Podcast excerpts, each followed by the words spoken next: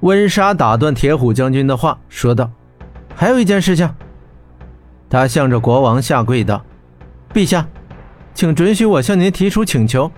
金雪公主她不可能再留在皇宫之中，为了她的安全着想，请让公主移驾至火鸟骑士营吧。”没了国师，国王仍然还是没有主意，结结巴巴道：“这这。”温莎大声道：“请陛下恩准吧！”台下几位火鸟队长和众多骑士们一起下拜，喊道：“请陛下恩准！”“哦哦，好的好的，就如此办吧。”国王迫于压力答应了温莎的请求。火鸟骑士齐声欢呼：“公主终于平安无恙！”圣王被迫闭关，他们已是大获全胜，温莎也算是心满意足。铁虎将军宣布散会，国王起驾回宫，玄火武士悻悻离开，人群开始慢慢的散尽。今天民众们是看了一场好戏，一波三折，有惊无险，让人们都是回味无穷。散场之后，这场审判只怕依旧是人们的茶与谈资。温莎命令两队火鸟骑士接管圣坛，记住，盯着玄火圣王，如果有什么异动，及时向我汇报。温莎对两位队长说道。随即，温莎带领剩余的骑士返回营地。霍真已将公主交给骑士们，正准备离去。小子，你要去哪儿？温莎拦住他，问道。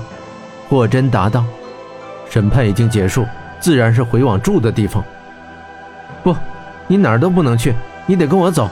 你已经是火鸟国的恩人，虽然你今天很捣乱，但是公主确实得救了。火鸟骑士会好好感谢你的。温莎一口气说完，霍真正想推辞，一旁的几位火鸟队长都喊道：“对呀，霍先生，跟我们走吧，我们感谢您，你来领略一下火鸟骑士的热情吧。”就这样。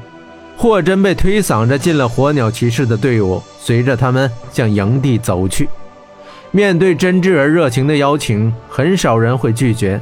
况且霍真心中仍想着那位被送回来的火鸟骑士兵穆拉提。火鸟骑士们排着队伍，唱着歌走向营地，他们的军容整齐威武。霍真就夹在队伍之中。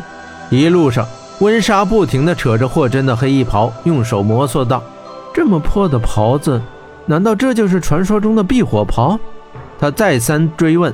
霍真答道：“这并不是什么避火袍。”温莎眨着眼又问道：“那这袍子有什么特殊吗？它的材质可以让水火不侵吗？它是怎么保护公主的？”霍真又笑了。好奇仿佛是女人的专利，就连这位女飞将亦是如此。她毕竟也是女人。霍真道。这袍的确与众不同，但她的故事一说就多了。不过，公主并非靠它才能过的玄火烈焰。温莎道：“不是靠它，那是靠什么呢？”所有人都看到，公主披着它走过火桥，毫发无伤的。而那位大夏国使者早已化为灰烬了。霍真微笑道：“这袍不怕烈火，但它不能保护披它的人避火。其实，我欺骗了公主。”温莎惊讶道：“这是怎么回事？我越来越不懂了。”霍真道：“公主并非依靠着黑袍走过烈焰，而是依靠她自己的力量。”温莎惊奇道：“他自己的力量？积雪连刀都拿不了，他有什么力量？”他已是越来越迷惑。霍真道：“世间并不是只有刀剑有力量，还有一种力量，便是信念。”温莎道：“信念。”